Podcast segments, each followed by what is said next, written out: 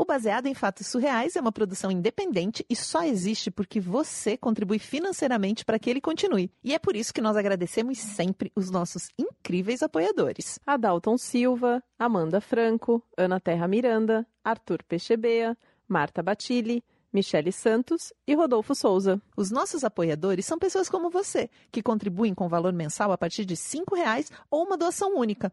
Para estar com eles e, portanto, colocando literalmente esse programa no ar, acesse bfsurreais.com.br barra contribua e escolha a melhor forma de participar. Se 10% dos ouvintes contribuem com R$ reais mensais, nós conseguiremos colocar mais episódios no ar e trazer novidades.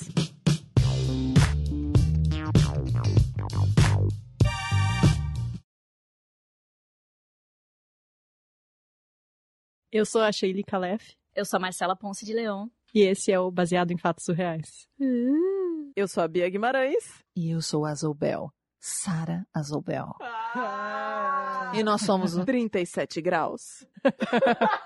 As histórias para além das coisas. Com o pé na ciência. Criou o slogan. Ah, pegamos vocês, pegamos vocês. Acreditaram, queridos ouvintes? Queridas ouvintes. Não, tá tudo certo. Esse aqui é o baseado em fatos reais. Eu continuo sendo a Marcela. Eu continuo sendo a Shelly. Eu sou a Bia, no caso. E a Sara. Tá tudo bem, vocês não estão perdidos. Esse aqui não é um mundo invertido. e macabro. Será que não, Bia? Tudo no fundo é um pouco macabro. Olha. Gente, Marcela vai contar a história de hoje, ela não pode falar muito. Por isso eu vou começar. E, como sempre, a gente vai explicar como esse podcast funciona para você que está chegando agora. Na verdade, não sou eu que vou fazer, é a nossa convidada. Conta aí como é que funciona esse podcast. Esse podcast funciona assim: a Marcela e a Shelly recebem histórias que você manda, geralmente surreais, e aí convidam alguém, ou a própria Marcela ou a própria Shelly, interpretam essa história se colocando no lugar da personagem, da heroína, no caso. Perfeito. E, e como essa história tem que ser como? O que ela tem que ter para a pessoa mandar essa história aqui para o baseado em fatos surreais? Surreais. Ela tem que ser um pouco surreal e divertida também, ou emocionante. Ou emocionante. Pode ser uma história de luto também, pode ser uma história muito triste. Aquela história que você só conta quando você bebeu. Aquela história que você não tem coragem de contar para ninguém, porque você pensa ninguém vai acreditar nessa história. É essa história. E é você anônimo. Vai mandar... Exato, nós não vamos contar que foi você que mandou. Você vai mandar pro e-mail da gente, que é o bfsurreais@gmail.com. Vamos pro caso da semana? Baseado em fatos surreais. Histórias de mulheres como nós, compartilhadas com empatia, intimidade e leveza. Onde o assunto é a vida e o detalhe surreal. Eu tinha uns 16 anos quando isso aconteceu. E eu tava no colégio, no terceiro colegial enfim, eu tinha vários amigos na escola e tava naquela fase que as meninas ficavam falando dos outros meninos, né? Ah, que aquele menino é interessante, não sei o quê, nananã. E eu tinha um amigo que todas as meninas achavam ele interessante. E eu até achava ele interessante, mas, mas eu não, não, não conseguia dar muita corda para ele, assim, porque ele era muito mulherengo. Tipo, ele era meu amigo, mas eu não conseguia achar ele interessante porque, exatamente porque eu sabia que ele era mulherengo e eu preferia não me envolver com, com esse tipo de gente. Hum. com esse tipo de gente mulherengo não quero. É, porque daí eu já sei o que, que vai acontecer, né? Que eu vou sofrer, certeza, claro. né? Vou Sim. sofrer na mão desse rapaz. Porque eu não tinha aquela ideia romântica de adolescente de que eu vou mudar esse cara, entendeu? Tipo, ele, ele vai ser um príncipe comigo. Com as outras ele faz tudo, mas comigo não vai ser assim. Eu não, eu não tinha. Apesar de ter 16 anos e ainda ser virgem, eu era muito madura nesse sentido. Tava muito claro como as coisas funcionavam, então ele era meu amigo. E tem uma curiosidade, porque eu tava no terceiro ano quando isso aconteceu, mas a gente tinha acabado de voltar a se falar. A gente era muito amigo, a gente teve uma discussão, uma briga por uma coisa boba que eu nem lembro direito o que foi, e a gente ficou um ano sem se falar por causa disso. Hum. É, eu aceitei e quando ele veio conversar comigo, ele já veio com segundas intenções. Tipo, ele já tava com a cabeça em outro lugar, sabe? E eu não tava. Eu não tava. Eu tava bem, tipo, de boa. Achei que era amizade, não sei o quê. Eu sei que ele veio, a gente voltou a se falar, voltou a conversar, uma risadinha pra cá, uma pra lá. A gente foi se aproximando, se aproximando e acabou que a gente ficou junto. E ele tirou minha virgindade. Assim. Peraí, desculpa. Vocês eram amigos? Só amigos? Porque você não queria nada com ele? E mas isso é antes de vocês virarem só amigos e você não queria nada com ele? Ele tirar sua virgindade? Não. A gente era amigo. Eu conhecia a fama dele e eu não Tá. queria nada com ele. Aí Tá. a gente ficou um tempo sem se falar e a gente voltou a se Ah, falar. Estamos na sequência do tempo. E daí, depois disso que você contou antes, aí vocês ficaram um ano sem se falar e agora nesse retorno. Ele já veio na segunda intenção e round. E você já tava querendo. Não é que eu tava querendo, mas, tipo, eu não tava com essa intenção e eu não queria, sabe? Uhum. Ah, eu não sei. Eu acho que talvez eu quisesse, eu não sei. Mas eu não queria, Uhum. entendeu? No momento eu não queria. Mas Hum. aconteceu, Uhum. né? Adolescência e tal, não sei o quê. O, o, o rapaz, se ele é mulherengo, é porque ele tem lábia, né? Hum, Então, É, realmente. né? Vamos dizer que ele jogou o charme dele pra cima de mim, o negócio rolou, mas rolou de um jeito muito tranquilo, assim. Tipo, eu não foi que ele tirou minha virgindade, oh, não sei o quê. Não. Eu sabia o que era, eu achei legal porque a gente era amigo. Uhum. Então eu já sabia quem ele era, tipo, eu me sinto segura, foi bacana. E como eu não queria envolvimento com ele, porque eu já sabia da fama dele, ele virou meu pau amigo, Uhum. entendeu? Antes um pau amigo que um pau inimigo, né? Exatamente. Ninguém quer isso. Então, a gente tinha momentos incríveis, a gente super conversava, não tinha nenhum tipo de compromisso, transava quando dava, sempre usava camisinha, o que é super importante nesse caso de pau amigo, e vida que segue. É importante sempre, né? Disclaimer. Nesse caso, pau amigo é bem importante, né? Mas é importante sempre. Sempre, sempre. Se você tem 16 anos, então é muito, muito, muito, importante sempre. Muito, muito. E a situação que eu vou contar é uma situação que aconteceu exatamente com esse, com esse cara. E eu precisava de dar todo esse disclaimer pra vocês entenderem quem é essa pessoa na minha vida e tal. Numa das vezes que a gente quis transar, como que a gente fez?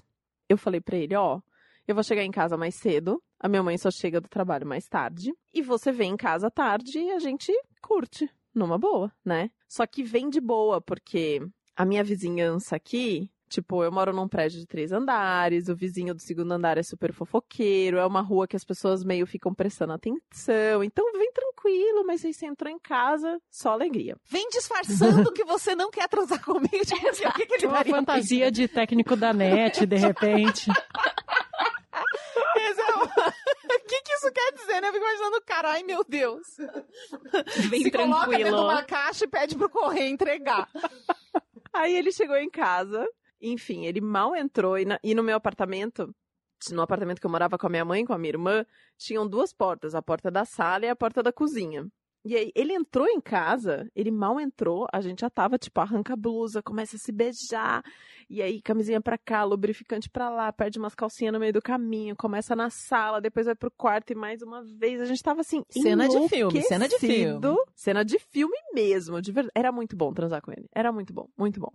Só que aí a gente ouviu um barulho no portão do prédio. E eu pensei assim: ah, a minha mãe nunca, ela nunca, nunca, nunca chega mais cedo. Deve ser o vizinho. E ficamos quietinho. E ele falou: não, eu vou olhar. E eu falei: não, não precisa. Não, eu vou olhar. E aí ele olhou, e ele olhou pra mim e falou: é a sua mãe? Ah, ele conhecia já, claro, vocês eram amigos há anos. É a sua mãe? Não, não é. É a sua mãe.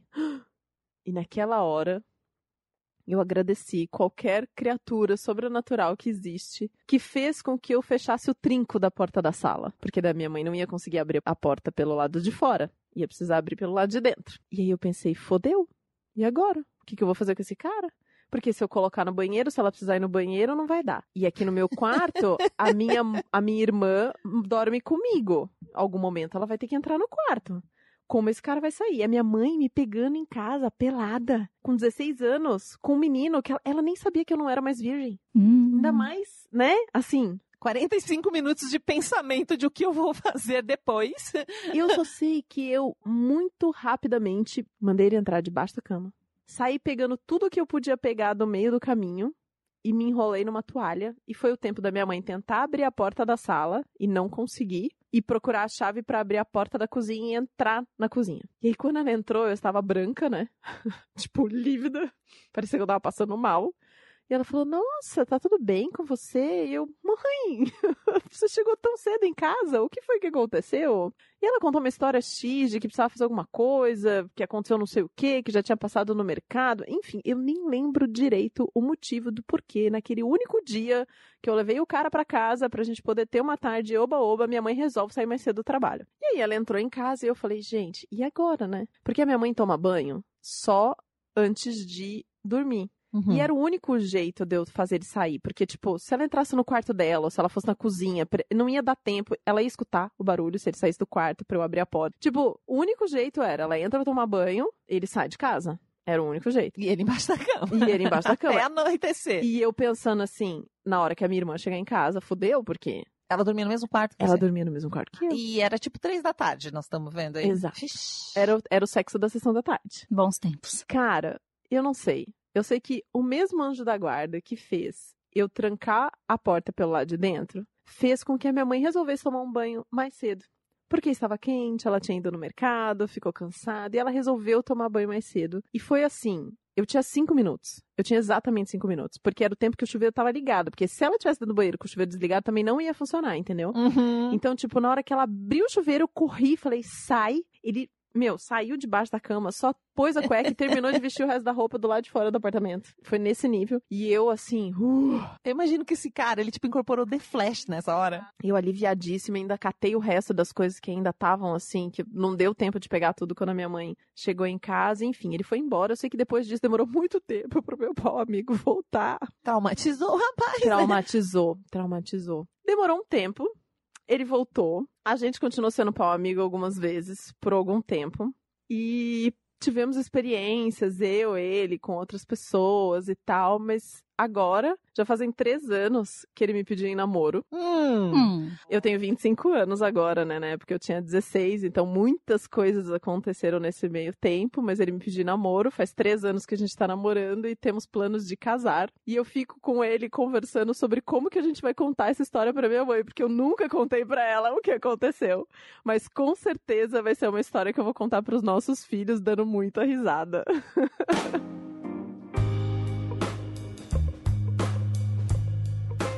Manda esse podcast pra ela. Como assim? Como assim? Manda o podcast e fala, mãe, tem uma coisa pra te contar. Ai, Ouve esse podcast.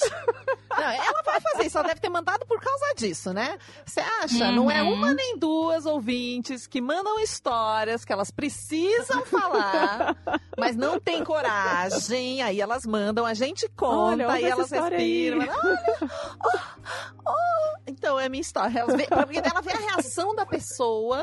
Se for uma reação, não vou te matar, e ela fala, fui eu. Essa história pertence a mim. Olha, ó, essa estratégia. Vocês já quase foram pegas assim no pulo alguma vez assim? Pelos pais, não. Por amigos, sim. É. Os pais, Por não. pais também não. Ai, por pais também não. Ah, eu com certeza por pais e do ter.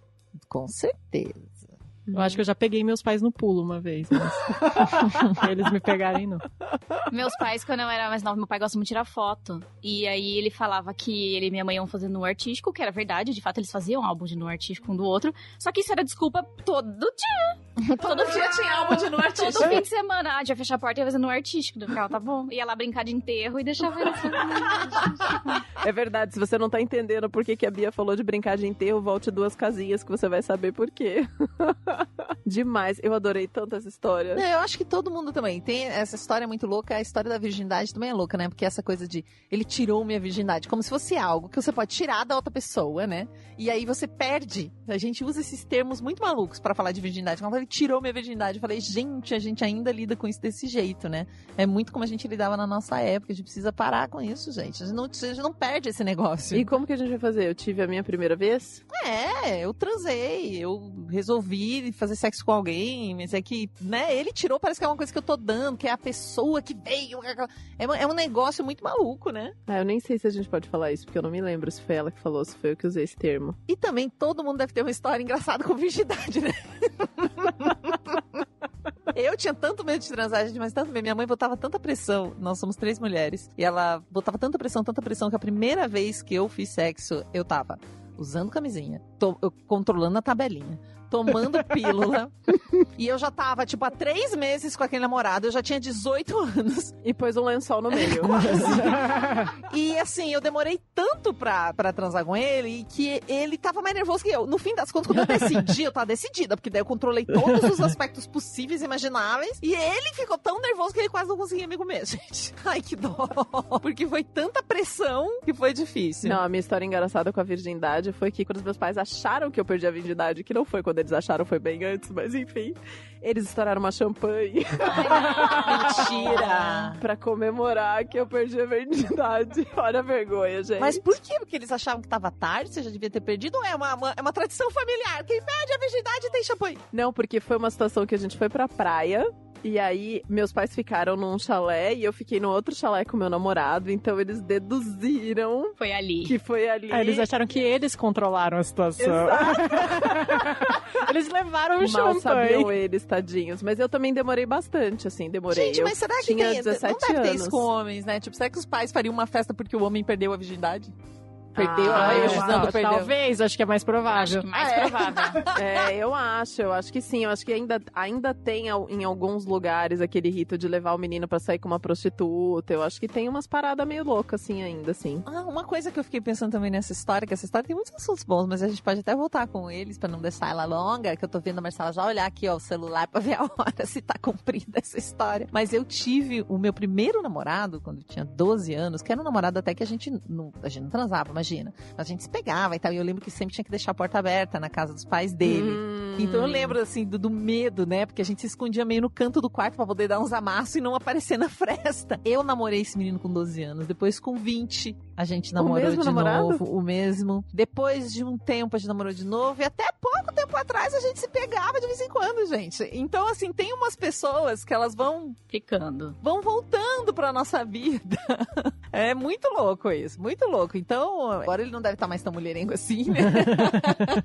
Parabéns à nossa heroína que tá com planos de casar, de construir uma família. E obrigada por ter mandado essa história, que com certeza faz a gente lembrar de muitas histórias, porque quem nunca, né? Nem que não foi trans, você tava fazendo uma outra coisa qualquer que você não queria que ninguém soubesse, você precisou se esconder. E aproveitando, se você tem uma história pra contar, manda pra gente. Se você quer ouvir outras histórias, uma história com o pé na ciência, sabe? Aí manda pra gente, não pra ela. manda pra onde? Fala com quem? Como Se tiver uma história com pé na ciência, que acho que é a cara do 37 graus, pode entrar em 37grauspodcast.com.br sugira e preencher um formulário de sugestão de histórias. Agora, para ouvir o programa, é só ir em qualquer aplicativo para podcast ou no Spotify e buscar por 37 graus. 37 o número mesmo, não é por extenso. 37 graus. Hum, e eu tô sabendo. Passarinho me contou Hum. que a próxima temporada vai estrear daqui a pouquinho, né? Daqui a alguns dias, em março mesmo. É, a temporada vai voltar dia 17 de março, então tá chegando. Alguém tem que terminar essas histórias, né? Pra entrar Pois no ar. é. E não dá pra contar nada assim do que, que é, o que, que vai acontecer, por quê. Gente, Marcela nunca deixa em paz essas convidadas. Ela tenta descobrir as coisas, mas sabem por quê? Porque ela ama vocês. Ela quer trazer pra vocês em primeira mão. E esse tempo é pra elas irem pensando o que, que elas vão revelar ou não revelar. Tô dando tempo pra vocês. Olha como eu sou legal, hein? Ó, Chegou o momento. O que é que vocês podem revelar disso aí? o nome da série diz muita coisa. O nome da série é Epidemia. Bom, vou falar uma coisinha então. A gente pega a história do Zika no Brasil e com essa história do Zika, a gente vai falando como as epidemias funcionam e quais são os cacos que elas deixam pelo caminho ou por um país depois que elas vão embora. Uau! Dia 17, hein, galera? 17 de março. No radinho.